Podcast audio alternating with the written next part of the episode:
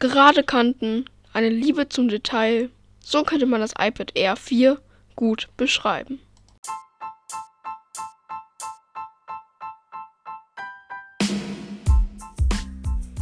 Hallo und herzlich willkommen zu diesem neuen Podcast. Heute gibt es das Re Review zum iPad Air 4 und, der, und den Vergleich mit dem iPad Pro. Das iPad Air 4 gibt es in fünf Farben. Grau, Silber, Gold, Grün und Blau.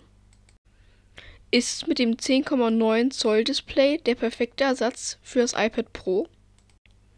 Ich finde schon, weil beim Thema Kamera äh, ist es ziemlich gleich. Man hat zwar nur eine Kamera mit 12 Megapixeln und einer 1,2er Blende, aber ich finde, das reicht, wenn man weniger Geld ausgeben will ich finde schon, weil im Thema Kamera ist es ziemlich gleich. Man hat zwar nur eine Kamera, aber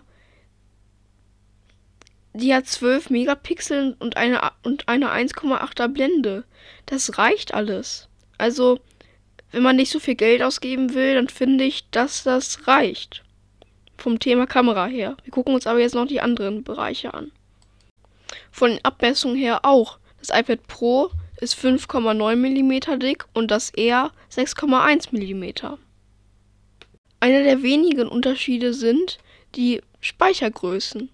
Es gibt einmal 64 oder 256 GB, obwohl es beim iPad Pro äh, bis zu einem Terabyte gibt. Also wenn man viel Wert auf Speichergrößen legt, dann sollte man zum iPad Pro greifen.